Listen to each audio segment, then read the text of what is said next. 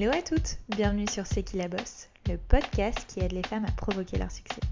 Je suis Mélodie Madar et j'ai la chance de recevoir chaque semaine des femmes passionnantes et inspirantes qui viennent nous livrer leur parcours hors du commun. Qu'elles fassent bouger les choses, soit à la tête de leur propre entreprise ou soient reconnues pour leur talent aiguisé, elles ont toutes réussi grâce à leur conviction, leur ambition, leur force et audace à aller au bout de leurs rêves et nous livrent aujourd'hui leurs précieux conseils. Mais n'oubliez surtout pas, c'est qui la bosse, c'est vous, et ça commence maintenant. Entreprendre avec sa mère, qu'on se le dise, ça peut être qui tout double. Et si se lancer en famille peut en effrayer plus d'une, Camille et Tara Jarmon ont osé.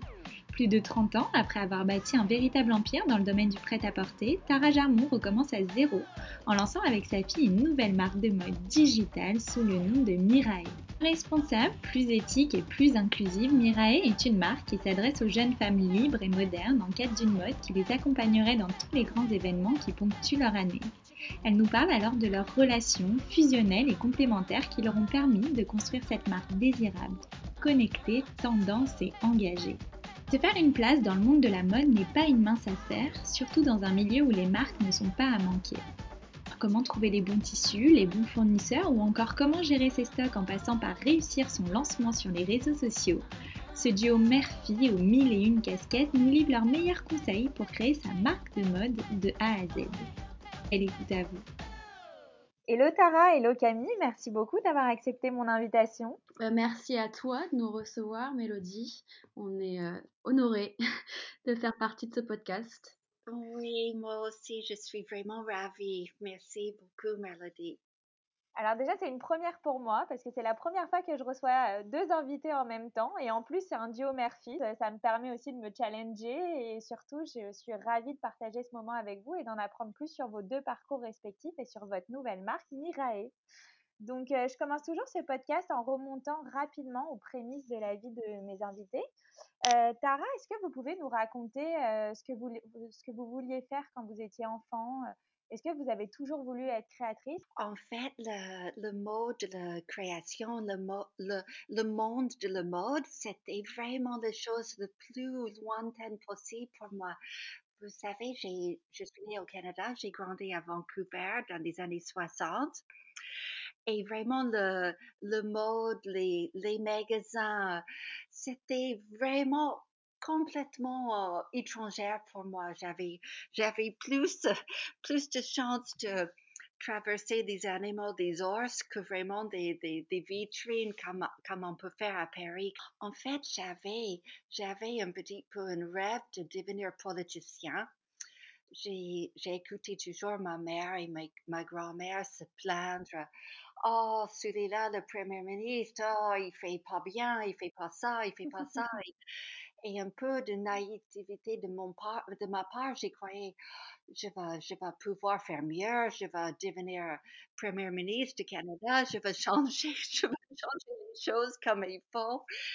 Et en fait, le mode, c'était complètement un hasard c'est le rencontre que j'ai eu avec, j'ai eu avec le père de Camille, le, le fait que je suis venue à Paris, tout ça, ça me, ça, ça m'a ouvert mes yeux et j'ai, j'ai vu un autre monde, j'ai vu autre chose et ma passion est, est, est commencé là. Donc, j'avais, j'avais 20 ans. wow. voilà. ok. Bah, peut-être qu'après, vous serez encore politicienne, on sait jamais. oh, oui.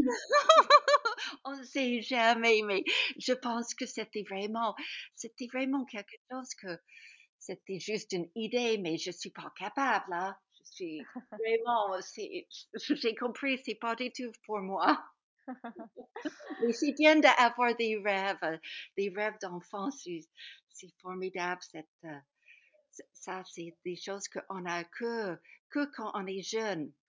Bien sûr.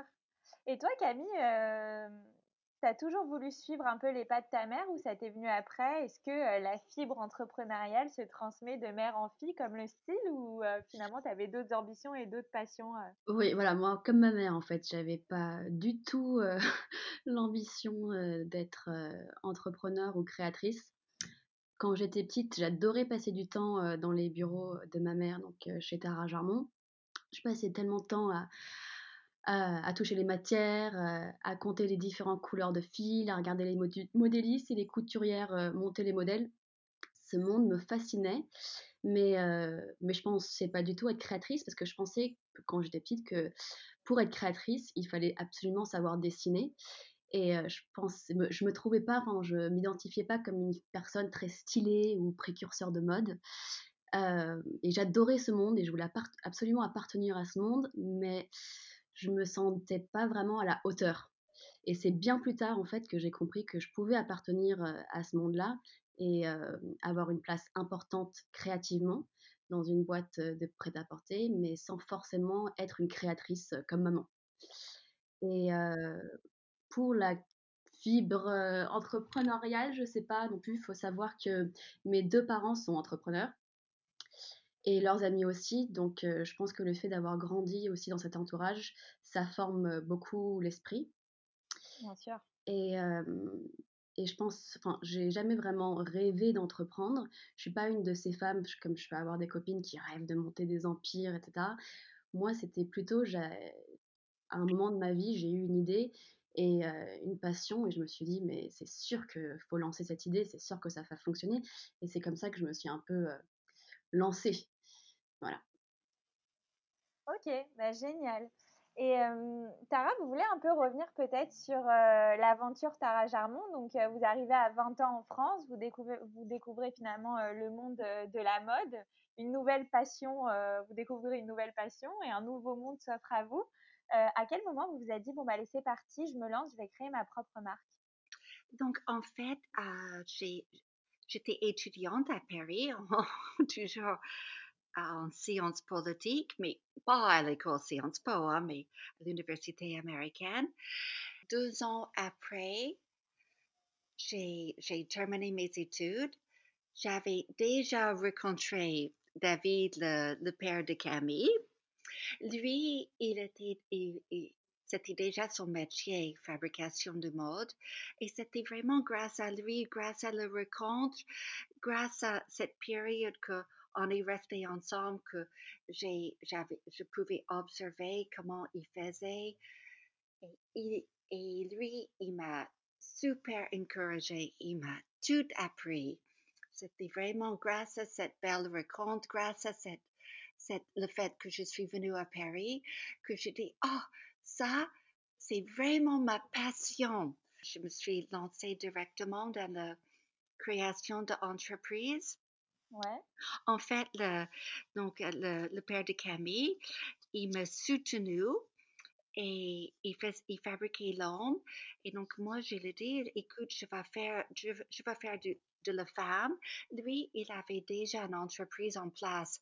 Donc, en fait, il m'a, il loué un petit bureau où j'ai, embauché un modéliste. Um, en CDD et j'ai commencé à me lancer dans la création de ces vêtements femmes. J'étais toute seule avec cette, cette modéliste et au bout de quelques années, David, on s'est marié et on a, on a fusionné les deux marques ensemble pour faire le marque Terra Jarmon, pour, pour, pour, lancer vraiment la marque Terra Jarmon ensemble. Lui, il a arrêté de fabriquer l'homme et on a, on a commencé cette belle aventure ensemble. Ça, ça a duré 30 ans. Waouh, incroyable. Est-ce que vous vous attendiez à un tel succès? Parce que c'est fou quand même, toutes les femmes euh, bah, de votre génération et euh, même de la mienne hein, euh, étaient habillées en Tara Jarmon. Moi, je sais que ma mère est habillée en Tara Jarmon de la tête aux pieds, quoi. Oh, elle est superbe, j'adore. j'adore votre maman, il faut le remercier de ma part. En fait, c'est commencé tout petit à petit. Je j'attendais pas du tout de quand je me suis lancée. Je ne pas, je savais pas du tout si ça va ça va fonctionner. J'attendais, j'attendais pas du tout, mais en fait, c'est petit à petit, chaque étape par chaque étape, des petites euh, pas de bébé. J'ai commencé à fabriquer quelques vêtements, j'avais quelques clientes et ça grandit, ça grandit, ça grandit. C'était petit à petit. Donc, euh, j'avais pas du tout l'idée, aujourd'hui, je me lance dans le monde et je vais créer un empire. Non, pas du tout. C'était juste petit à petit, petit à petit et, et euh, c'était vraiment super. Ouais, génial, bravo en tout cas. Franchement, c'est une très belle success story. Oh, merci. Euh, et toi, Camille, bah, avant de te lancer dans ton aventure entrepreneuriale, tu as fait quoi comme parcours? Euh, Tu as fait quoi comme études? Et comment tu as vécu en fait aussi le fait de, de vivre dans, dans cet univers-là euh, très créatif et avec une mère qui a construit un véritable empire? J'ai suivi un parcours assez classique. Euh, lycée euh, français euh, après le baccalauréat. J'ai été m'installer en Californie, en fait, tous les étés depuis mon enfance. Enfin, je passais tous mes étés en Californie où il y a la famille de ma mère aujourd'hui. Et je rêvais de ça depuis que j'étais petite. Je savais pas du tout ce que je voulais faire, mais, mais je pensais pas que je finirais dans le prêt-à-porter. et, et donc en allant en Californie, j'ai accompagné mes études de petits boulots dans des boutiques de prêt-à-porter. et j'ai été acceptée dans un poste e-commerce dans une boîte de prêt-à-porter pour femmes.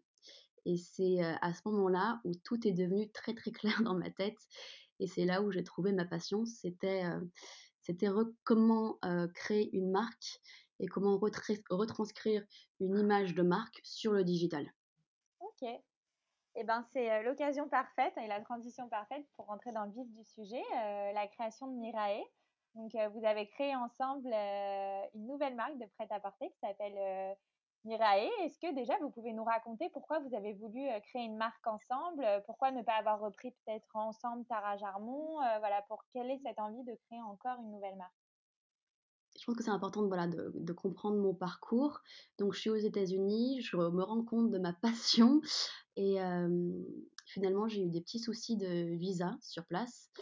Et en parallèle, mon père, qui à l'époque était à la tête de l'entreprise Tara Jarmon, qui était le CEO, m'annonce qu'il en a un petit peu marre. Ça fait 30 ans qu'il qu'il qui, qui est à la tête de l'entreprise et qu'il aimerait tourner la page et vendre la marque Tara Jarmon. Et il me fait une proposition à l'époque que je ne peux pas refuser, c'est d'apprendre un maximum avant qu'il cède la marque. Donc un maximum auprès de lui dans l'entreprise familiale. Et à l'époque, j'étais terrifiée à l'idée de travailler dans cette entreprise sans avoir fait mes preuves ailleurs. Mais je me suis dit qu'il fallait être complètement folle pour refuser l'offre. Aujourd'hui, je me rends compte que c'était la meilleure décision, pas la meilleure, mais une des meilleures décisions que j'ai prises de ma vie, parce que ça a été une expérience sans précédent, ultra formatrice. J'ai pu toucher à tout. j'ai commencé dans le département retail, où j'ai pu faire de la logistique, le suivi des stocks, apprendre comment c'est quoi l'acheminement de la marchandise, le merchandising, le contrôle des gestions, les achats, le wholesale, enfin, j'ai vraiment touché à tout, sauf la compta, ce que je regrette beaucoup aujourd'hui, j'aurais dû.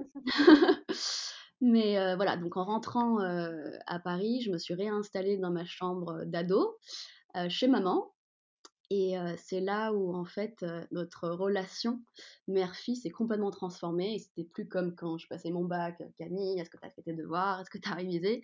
Et ça s'est complètement transformé en une relation un peu de coloc, où on rentrait le soir après des longues journées chez Tara Jarmon, parce que j'étais pas au bureau de style, j'étais dans un autre département, donc on travaillait jamais ensemble, mais on allait au bureau et on rentrait tous les soirs ensemble. Et le soir, on rentrait à la maison, on s'ouvrait une bouteille de vin et on se racontait un peu nos histoires et notre journée passée chez Tara, dans l'entreprise. Et on se racontait un peu comment est-ce qu'on aimerait recommencer à zéro. Je sais que ma mère, elle voulait retrouver cette liberté créative qu'elle avait à ses débuts.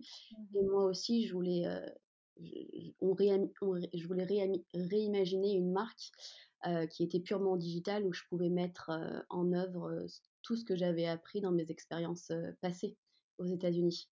Et c'est en fait à ce moment-là qu'on a créé dans nos têtes Mirai. On ne pensait pas que ça allait vraiment arriver, mais on imaginait un nouveau concept de marque qu'on pouvait créer ensemble et on voulait vraiment pouvoir faire les choses différemment.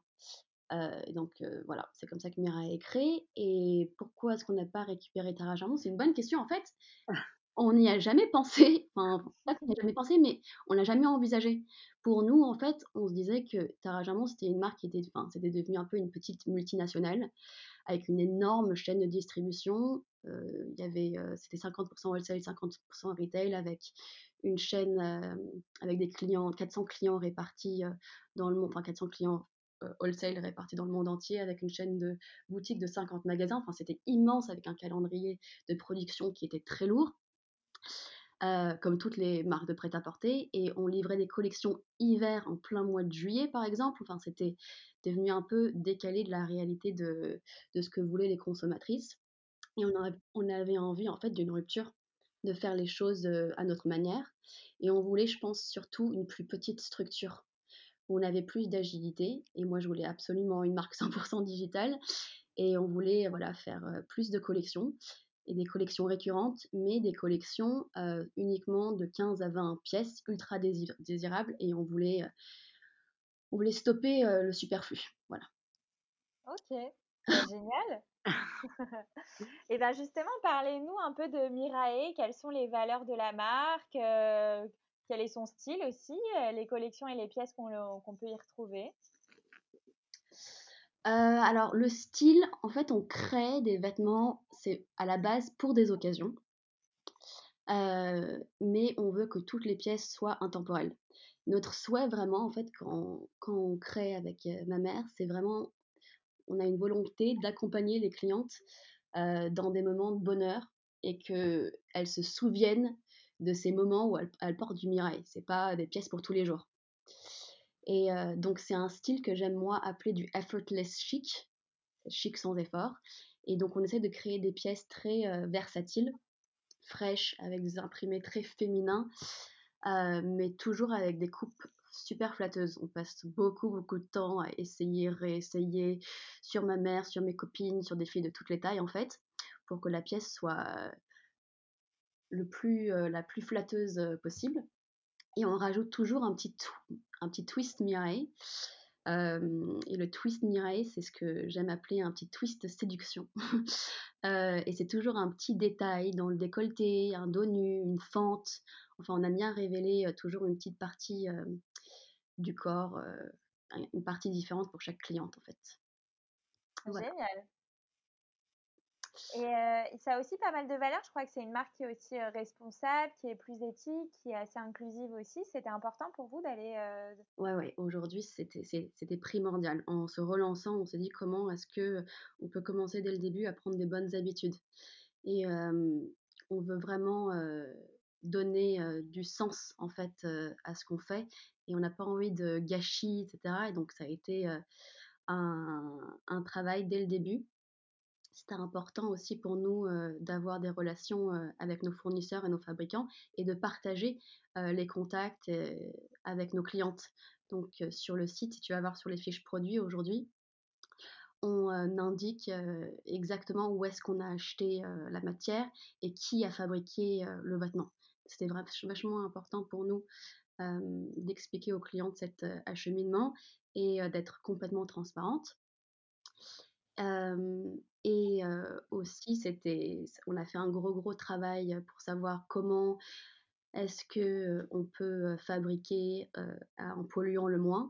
Et ça, c'est une grande grande question aujourd'hui dans l'industrie et auquel j'ai toujours pas la réponse. mais mais mais en plus, le, le monde des tissus responsables aujourd'hui est tellement chaotique à partir du moment où on fabrique, on pollue et chacun a un peu son avis sur la question. Donc nous, aujourd'hui, on a pris la décision de sourcer des matières uniquement d'origine naturelle, donc des soies, des cotons, de lin, ou avec une faible empreinte écologique. Et on travaille également uniquement avec des, usines certifiées Ecotex, ou quand elles ne sont pas certifiées Ecotex, c'est parce que peut-être qu'elles n'ont pas eu le... Elles veulent pas investir dans cette certification qui coûte quand même très très cher. Euh, mais on essaye de travailler avec euh, le maximum d'usines avec des démarches responsables. Et sinon, on travaille de plus en plus, surtout depuis le Covid, avec euh, des tissus qu'on va récupérer dans des hangars. Ça s'appelle des chutes de tissus, donc c'est des, tissus qui existent déjà, qui ont été produits pour d'autres marques, mais les marques ne les ont pas utilisés. Et donc, on va récupérer ces matières et on leur donne une seconde vie. Voilà. Génial. Génial. Et je sais que beaucoup de femmes qui nous écoutent aujourd'hui, pour en avoir déjà rencontré certaines aussi, souhaitent créer leur marque de prêt-à-porter. mais ça reste quand même un milieu qui est très bouché. Il y a beaucoup, beaucoup de concurrence, notamment maintenant avec Instagram et les réseaux sociaux. Il y a plein de marques digitales qui ont vu le jour, donc c'est génial. Mais pour celles qui ont envie de se lancer, elles arrivent quand même dans un univers ultra concurrentiel. quels conseils donneriez-vous à toutes celles qui ont envie de, de lancer leur marque? Euh, comment faire peut-être pour se démarquer? Est-ce que vous avez des conseils à leur donner, des erreurs aussi peut-être à éviter, des choses importantes à ne pas négliger? Euh, Voilà, on a euh, Tara qui a des années de métier, toi aussi qui as réussi à créer Camille une marque hyper tendance. Donc voilà, donnez-nous vraiment des conseils concrets. Donc, c'est vrai que le secteur de la mode, c'est, très, très, très exploité, c'est très bouché, mais, mais vous savez, il y a déjà 30 ans, c'était déjà comme ça. J'imagine même peut-être dans les années 70 aussi, c'est, un secteur où il y a beaucoup de concurrence. Mais c'est pas un problème. On va, ça va toujours exister cette concurrence. C'est pas une raison pour pas se lancer. Il n'y a pas une formule vraiment magique. Je, je, conseille, je conseille à des, à des personnes qui veulent lancer, il faut pas faire de l'imitation. Il faut pas copier qu'est-ce qui existe. Il faut emmener, il faut emmener quelque chose d'innovant c'est cette, c'est, cette innovation, c'est cette nouveauté. Vous savez, il y a beaucoup, beaucoup, beaucoup sur le marché, mais heureusement, les, les consommatrices, elles sont toujours à la recherche de trouver quelque chose de, nou, de, nou, de nouveau, de nouvelle, je ne sais pas si on dit nouveau. Mm-hmm.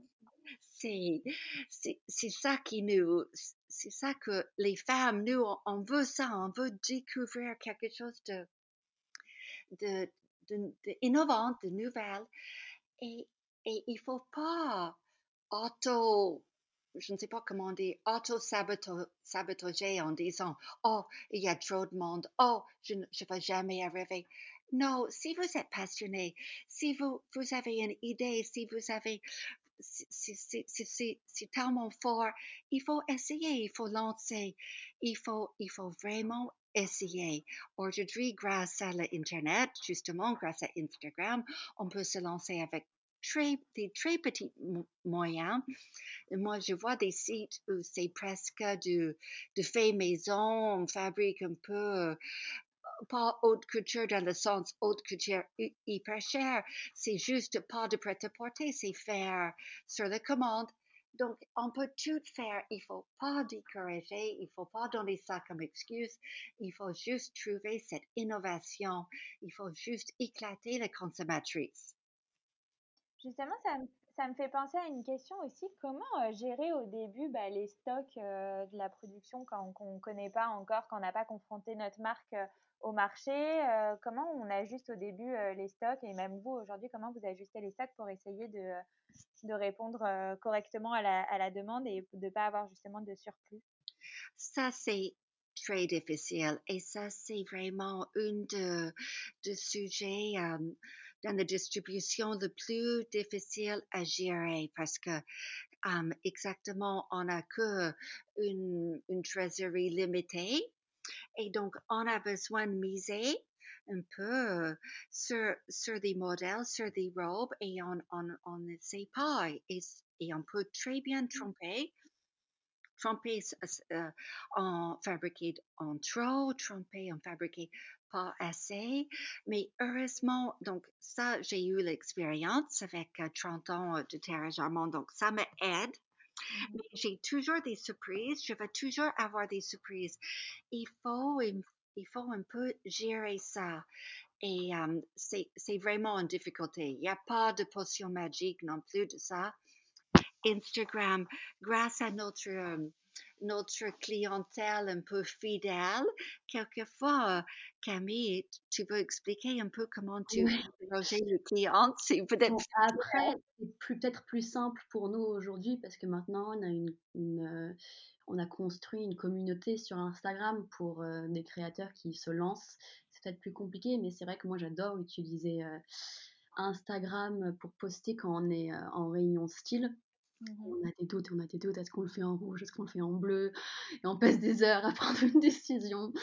Et donc je me dis, bon, je poste sur Instagram en story, j'adore utiliser l'option sondage. Et je demande à ma communauté, est-ce que vous préférez rouge ou est-ce que vous préférez bleu? Et on, choisit toujours ce que préfère la, communauté. Voilà. C'est génial ça, donc tu prends vraiment la vie de... Ah, Complètement. Et c'est marrant parce que j'ai testé la première collection qu'on a fait printemps 2018. J'ai demandé à la communauté. J'ai même une copine blogueuse qui est venue au bureau. elle a aussi fait un sondage sur, sur ses réseaux. Et j'ai décidé, parce que du coup, la communauté a décidé qu'elle préférait. pour le coup, c'était vraiment rouge ou bleu. C'était un imprimé floral marguerite sur fond bleu ou sur fond rouge la communauté a préféré bleu, mais de loin. Mais j'étais convaincue du rouge. Je me suis dit, ah, mais n'importe quoi, c'est sûr que le rouge, ça va bien fonctionner. Finalement, j'ai fait les deux. Et ben, le bleu, il, y avait plus de stock au bout de deux semaines, alors que le rouge, ça a pris beaucoup de temps à, écouler le stock. Donc, euh, donc ça marche vraiment. Bah, génial. Non, mais ça, c'est une super astuce. ça te permet aussi de, voilà, de tester l'engouement. Et est-ce que tu postes aussi des pièces en avant-première pour voir s'il y a de l'engouement autour Voilà, c'est ce que j'ai fait. pour ceux qui nous suivent, c'est ce que j'ai fait hier ou avant-hier, je ne sais plus. c'est une nouvelle robe qui s'appelle Camilla. Donc, je viens de recevoir le prototype au bureau. j'ai posté sur Instagram et je me suis dit, voilà, si on dépasse tant de likes, il faut que je gonfle les quantités. Et si on ne les dépasse pas, on freine les quantités.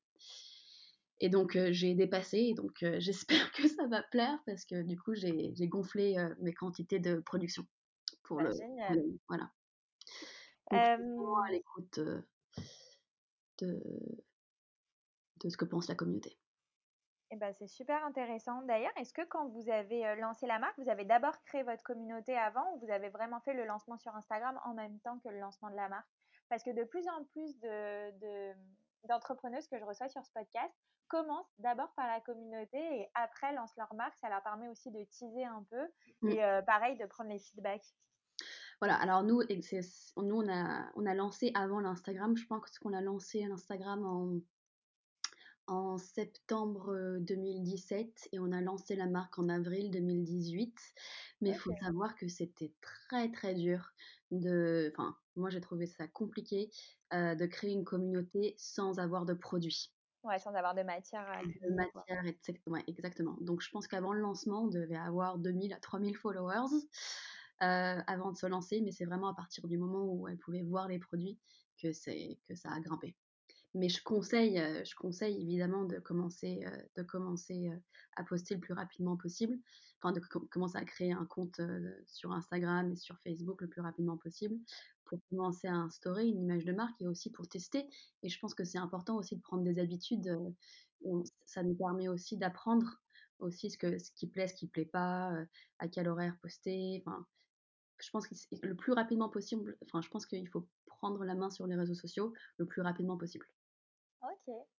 Et je pense aussi à un petit challenge quand on lance euh, sa marque euh, de prêt-à-porter, c'est euh, aussi trouver les bons fournisseurs, comment trouver bah, les, bons tissus, le bon atelier, les, bonnes couturières, les bons modélistes. comment on fait? Voilà, donnez-nous vos, meilleurs conseils. En fait, vous savez, il y a des années, il y a 25 ans, David Jarmon, il m'a dit une bonne fournisseur, c'est plus important qu'une bonne cliente.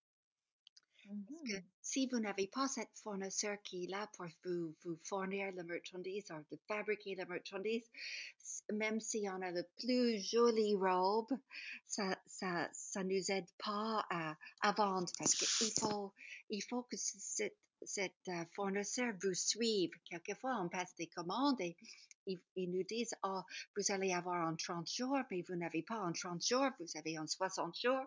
Donc, on ne peut pas fabriquer. C'est catastrophique pour, pour nous. Mais les fournisseurs, donc, c'est des relations. Il faut construire des relations, un peu comme les communautés. On les trouve euh, grâce au, au salon. Il y a plusieurs salons pour des fabricants. Il y a le Made in France. Ça, c'est quand il n'y a pas de COVID. Hein. Ils vont revenir à cette c'est plus difficile. Et il y a le salon de première vision où on trouve des tissus.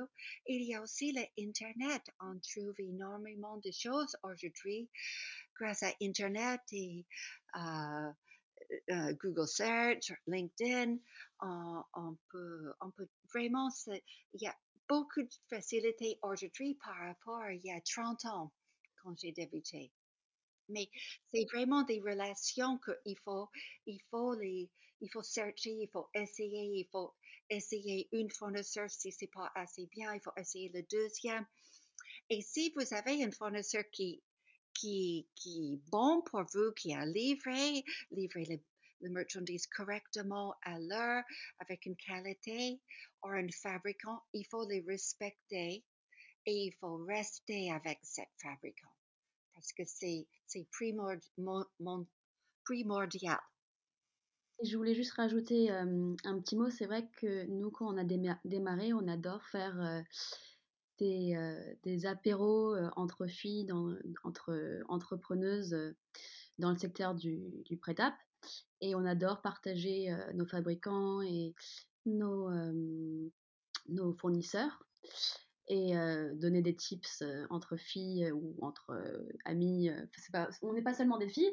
et donc, ce que j'essaie de dire, c'est que si jamais quelqu'un qui nous écoute cherche et aimerait avoir des conseils, on est super ouverte sur les réseaux sociaux. Si jamais ils veulent nous envoyer un petit message, on est, on adore, voilà, on adore s'entraider. Ah bah c'est canon. Voilà. Donc c'est génial. Donc je pensais que moi, quand on connaissait un, bon fournisseur, on le donnait à personne. C'était un peu. Bah oui, normalement oui, normalement oui, mais euh, nous on est dans une, nouvelle optique. Bah, c'est génial. J'adore ça. L'entraide, la sororité, même si c'est pas que entre femmes, mais euh, la solidarité en tout cas, c'est génial. Euh, j'aimerais bien aussi que vous nous parliez un peu de votre duo, comment il fonctionne, quel est le rôle de chacune dans l'entreprise? Et travailler bah, mère-fille, alors ça donne quoi? Est-ce que c'est facile? C'est difficile? Racontez-nous un peu votre relation au travail. Alors, on va dire que Tara, c'est la présidente, CEO. Elle a la main sur toutes les décisions finales et surtout sur les finances et l'administratif. Et moi, je vais avoir plusieurs casquettes, euh, on va dire directrice opérationnelle, logistique, marketing, production. voilà. Et euh, quant au style, c'est vraiment euh, un partenariat. C'est vraiment du 50-50. et de mon expérience, je peux vraiment pas me plaindre. Je ne sais pas si c'est fait pour tout le monde, mais c'est vrai que moi j'ai une relation spéciale avec ma mère. On est très très fusionnels. Et puis c'est vrai qu'on se complète bien. En fait, moi, je connaissais rien à la confection, à la fabrication, comment faire un plan de trésorerie. Alors tout ça, j'étais complètement perdue. Et, aujourd'hui, j'apprends petit à petit grâce à elle. Et je pense que je lui apporte aussi, moi, tout ce côté digital, réseaux sociaux, marketing, que je lui fais découvrir. Et c'est vrai que j'ai beaucoup de chance parce qu'elle me fait beaucoup confiance et elle me donne énormément de liberté. Et donc, c'est un bonheur de travailler avec elle au quotidien. Il y a des moments où on s'entend pas, ça c'est sûr, mais ça dure 5 minutes. Ça dure 5 minutes, je, je, raccroche, je lui raccroche au nez et ensuite 5 minutes plus tard, bon alors, qu'est-ce qu'on fait par rapport à ça? Voilà. je ne sais pas si c'est fait pour tout le monde, mais pour, pour nous, ça fonctionne. Et si j'ai un conseil à donner à celles et ceux qui veulent se lancer en famille ou entre amis, je pense que c'est super important de bien définir les rôles dès le début. Je pense que c'est pour ça que ça fonctionne entre ma mère et moi, c'est vraiment parce qu'on a les rôles bien définis. Bah, c'est très joliment dit. Merci. Moi, je, je, je suis d'accord avec Camille, en fait. D'abord, c'est juste exceptionnel pour moi de partager vraiment ma passion de passion de le, de, le monde de la mode et la création avec ma fille. Donc, ça, c'est juste exceptionnel. Mais comme elle a dit, Camille, on, est, on a chacun notre rôle. Camille, elle m'emporte énormément. C'est pas, c'est vraiment, je peux pas survivre dans, dans, dans cette entreprise aujourd'hui, ou l'entreprise ne peut pas survivre sans le, savoir-faire de Camille. Donc, on est vraiment égaux dans cette euh, association et je crois c'est pour ça aussi ça fonctionne si bien. En plus, c'est vrai que je connais son caractère par cœur et donc je sais que quelquefois, elle m'appelle le matin, je sais déjà que ça va être difficile ce matin. donc quelquefois, je dis, OK, je reviens dans une heure, Camille, Mais ce que je trouve intéressant dans ce que vous venez euh, de dire, quand vous nous avez un peu expliqué la répartition des rôles, c'est qu'en général, quand il y a un duo, il y a quelqu'un qui est très créatif et, euh, et, une autre partie qui est très euh, terre à terre et euh, très business. Et finalement, vous, vous avez deux casquettes qui sont à la fois un peu créatifs et à la fois à la fois les chiffres, le business, tu vois. Toi, Camille, tu es à la fois dans le style, mais à la fois dans le marketing et à la fois mmh. dans la prod. Euh, Tara, vous êtes vraiment, euh, on pensait que vous alliez vraiment être sur la partie euh, créa, confection des, des, des, collections, mais finalement pas du tout. Vous êtes aussi à la tête des chiffres, de la compta, etc. Donc j'aime beaucoup ce, le fait de partager deux choses qui parfois sont opposées. C'est vrai. Oh, donc, en fait, la, la, partie administrative et comptabilité, c'est quelque chose que, dès que possible, j'aimerais bien le céder à quelqu'un. c'est pas du tout ce que je faire, mais c'est juste parce que on, on, est tout au début et donc je suis obligée de le faire. Mmh. Et ça, c'est quelque chose, si quelqu'un veut lancer dans le monde, dans, le, dans la création de cette entreprise, je conseille vraiment de prendre quelques notions de comptabilité parce que vraiment, c'est Comment gérer un plan de trésorerie, ça c'est. C'est, c'est, c'est, pas simple, hein, ça. Ou c'est pas simple pour moi. Peut-être il y a certaines que c'est, c'est super facile, mais c'est juste, c'est pas, j'ai, pas fait chez Terra Jarmont, mais j'ai observé pendant toutes ces années, donc j'ai, c'est pas si compliqué, mais je suis pas vraiment le meilleur pour cette poste. ok, bah c'est très clair. En tout cas, j'ai aussi une question. Est-ce que vous avez des petites astuces pour stimuler votre créativité? Comment vous faites, voilà, même vous, Tara, vous avez plus de 30 ans de métier, comment vous faites pour toujours trouver de l'inspiration? Est-ce qu'il y a justement des petites astuces quand on est en panne d'inspi pour, pour retrouver un peu de créativité? Ah, ça, ça, ça, arrive pas souvent, le panne de créativité, parce que tous les matins, je me lève, je fais mon café, je m'assois et je commence à swiper Insta, Pinterest et, et je passe des heures. Donc, l'inspiration, on le trouve, on a, il y a trop d'inspiration, en fait. Il faut, il faut il faut, mon difficulté, c'est pas trouver l'inspiration, c'est comment le gérer cette inspiration. Ah, c'est intéressant. Et donc, les réseaux sociaux, c'est vraiment une source d'inspiration pour vous? Ah, c'est incroyable, incroyable. J'adore. Et je pense qu'on passe aussi beaucoup de temps euh, dans des boutiques ou sur des comptes euh, de boutiques vintage aussi. Ça aussi, je pense que c'est une grosse source d'inspiration et je pense que ça se ressent aussi dans le style euh, Complètement. C'est vrai qu'il y a un, une partie de nostalgie dans nos pièces pour les années un peu 70s. Je pense qu'on cherche à retrouver justement cette liberté dans nos, dans nos vêtements. Ça va se sentir dans la prochaine collection qu'on sort dans 10 jours. Euh, très 60s, très 60s, 70s, avec des prints floraux, avec plein de couleurs. J'adore, j'ai hâte de voir. Moi, j'aime les fleurs et j'aime les ensembles. Et ah bah nous Et surtout, ça a été très dur pour moi de préparer ce podcast parce que du coup, je me suis baladée sur votre e-shop et sur votre Instagram et ça fait mal à la carte bleue. J'avais envie de tout acheter. Donc, oh, oh c'est gentil. Mais fait plaisir. euh, Camille aussi, tu parlais tout à l'heure de Instagram. Voilà, c'est euh, euh, c'est une plateforme qui est importante pour vous, pour votre stratégie de communication, mais aussi pour connaître un peu euh, le pouls et les envies de votre communauté. Comment vous, êtes quand même suivi par près de 65 000 followers, donc c'est quand même énorme pour une marque de prêt-à-porter aussi jeune aussi. comment vous avez fait pour créer une communauté aussi puissante, mais aussi fidèle et engagée? À chaque fois que vous lancez un nouveau, une nouvelle photo, vous, vous, lancez un nouveau produit, il y a beaucoup d'engouement sur les réseaux sociaux. Voilà, comment vous avez fait pour créer cette communauté? Bah, C'est gentil. Je pense que, bon, déjà, on a commencé, on a lancé notre compte Instagram avant, avant de lancer la marque. Et je pense que c'était important de moi de bien identifier en fait la cible et à qui je m'adresse. Ça a été important pour moi de poster des belles images de produits évidemment pour rester désirable, mais c'est aussi important de créer un échange et d'inspirer la communauté.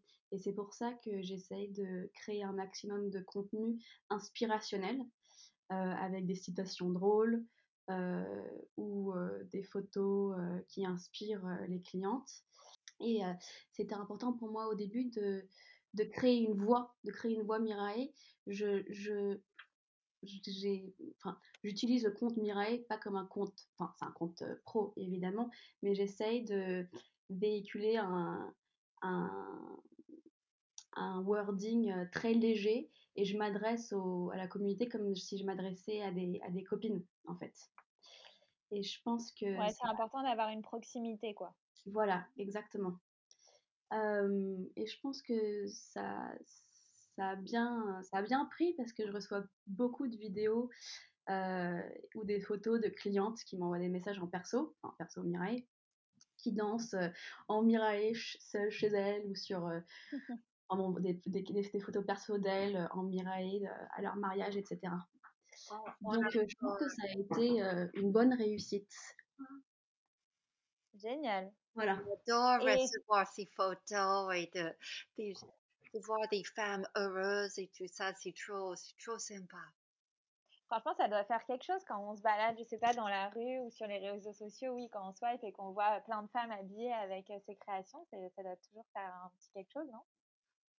Oh, j'adore. C'est le, c'est, c'est comme, comme vous m'avez dit que votre mère s'habillait intérieurement. C'est, c'est la chose le, le, le, qui me fait le plus de bien, c'est d'écouter ça, de, de, voir des femmes en miraillé. C'est, j'adore. je pense qu'il n'y a, y a, y a pas de moment plus gratifiant euh, que le moment où, où je croise quelqu'un en miraille que je connais pas, et pour rester encore sur, euh, sur la communauté, est-ce que, euh, je sais que vous travaillez avec pas mal euh, d'influenceuses, vous êtes suivi aussi par pas mal d'influenceuses, est-ce que vous collaborez justement avec l'influence? Est-ce que ça vous permet d'augmenter votre communauté? Ça booste vos ventes aussi?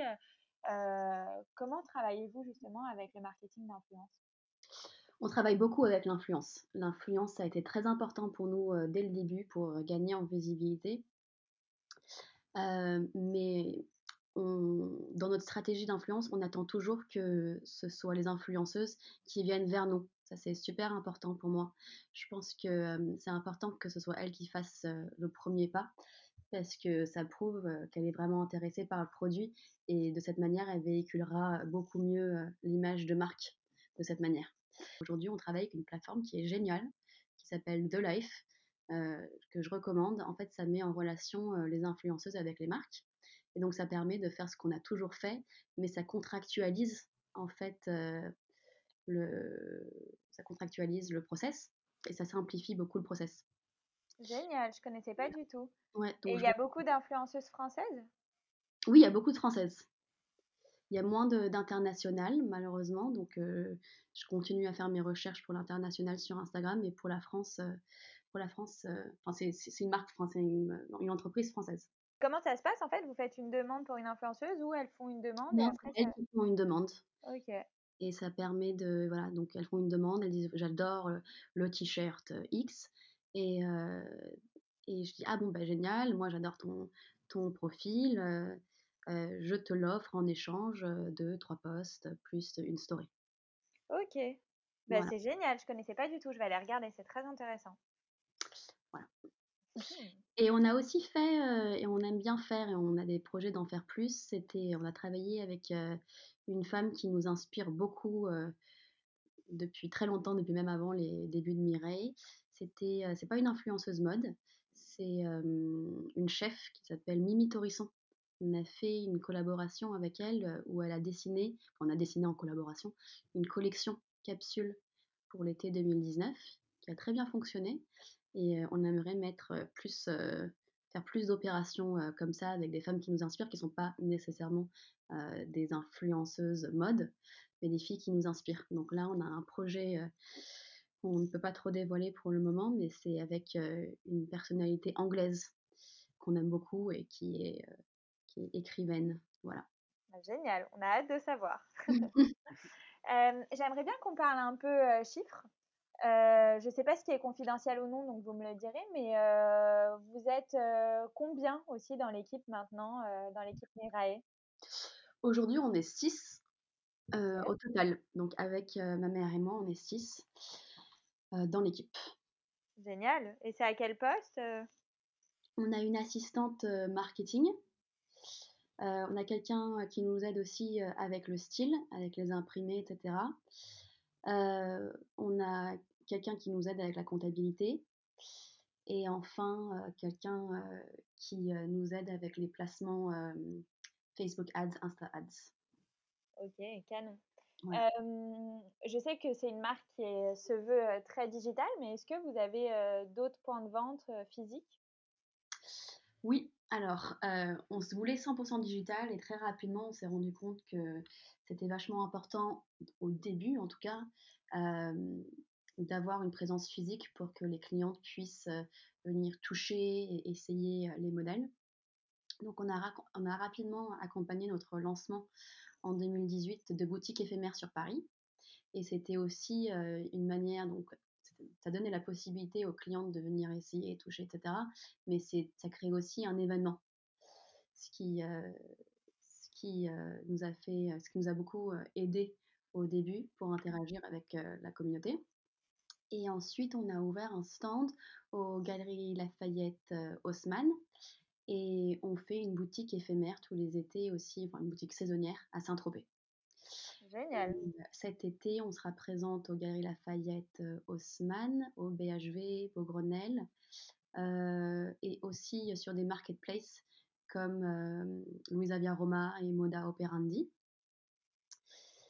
Et on va avoir une boutique sur Paris en 2022, début 2022. Et cet été, on prévoit de faire une boutique éphémère dans le Marais et qui va ouvrir le 1er mars. Bah, félicitations, ça fait plein de projets. Ouais, il y a plein de projets à venir. du coup, ça, ça, me fait penser à une question. Comment on ne peut pas faire ce podcast sans parler un peu du Covid? Euh, comment vous avez géré un peu cette crise? Euh, Quel impact a eu le Covid finalement sur Mirae euh, Tu disais tout à l'heure que vous aviez vraiment envie d'accompagner la femme dans des. c'est pas des vêtements de, tous les jours, voilà, c'est des vêtements pour des occasions. Du coup, là, il y a peu d'occasions. comment, comment vous avez géré cette période un peu particulière? Mmh, Ça n'a pas été facile. Ça n'a pas été facile. En fait, on a la chance d'être une très petite entreprise, donc on est très agile. Et en fait, dès janvier 2020, euh, on a senti un peu euh, l'histoire arriver, puisque. Pareil, ouais. Sur le stand des Galeries Lafayette, on voyait bien qu'il n'y avait plus la clientèle chinoise habituelle, déjà. Euh, et donc, du coup, on a revu nos objectifs sur la saison d'été à la baisse et on a pu freiner notre production. Donc, on a eu beaucoup de chance. C'est parce que justement, on n'a pas ce calendrier, on ne respecte pas le calendrier habituel du prêt-à-porter qu'on a eu la chance de pouvoir faire ça. Donc je pense que entre le 15 janvier et le 1er mars 2020, ma mère et moi, on a dû faire le provisionnel au moins dix fois. C'était un cauchemar. Et on pensait pas du tout en fait que ça durait aussi longtemps. On s'est dit bon bah, pour l'hiver on y va à fond et finalement même chose pour l'hiver. On a décidé de freiner la, la collection et on a fait une impasse complète sur la collection. Enfin on fait généralement une collection capsule holiday party avec des robes glamour pour les fêtes de fin d'année.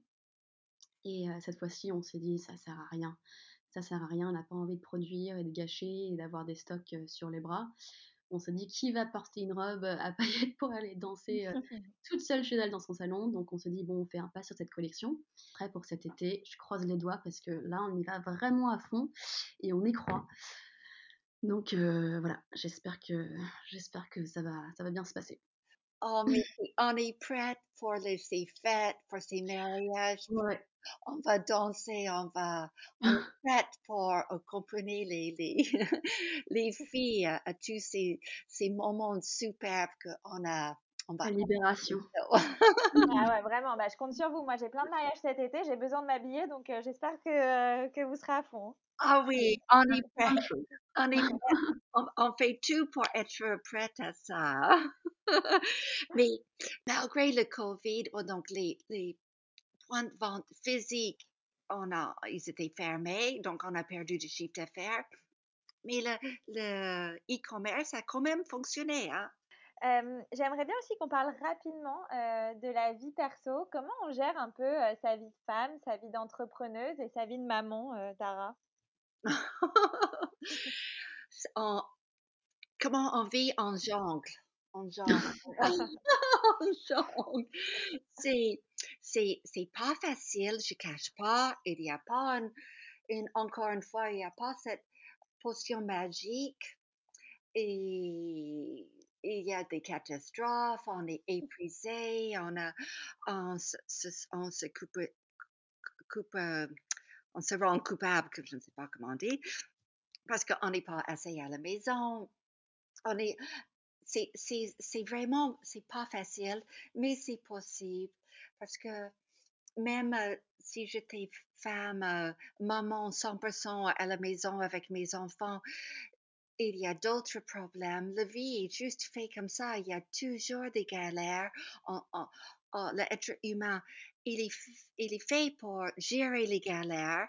Et donc, on arrive toujours, il faut, il faut, si on est passionné par ce qu'on on, fait, on trouve des solutions. Il faut pas se décourager que c'est difficile parce que on arrive, en parlant de, encore une fois de la COVID, si en 2018, vous m'avez dit que en deux ans, vous allez être enfermé à la maison pendant deux mois, de, plus que deux mois, j'aurais dit, c'est juste pas possible. Jamais de ma vie, je peux rester enfermé sans, sans aller me balader. Je, on avait le droit d'aller à une kilomètre de chez soi.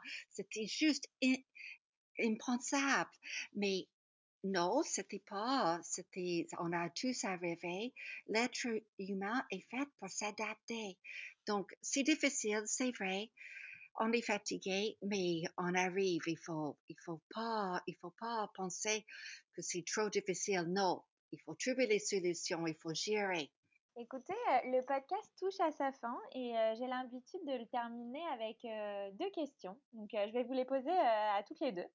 Donc, euh, la première question, c'est que C'est qui la bosse C'est le podcast qui aide les femmes à provoquer leur succès.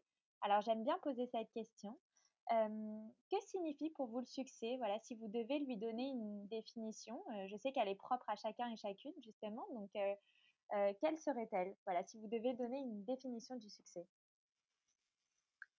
Pour moi, le succès, c'est quand je vois une femme en miraillée. C'est ça pour moi le succès. le récompense. Génial.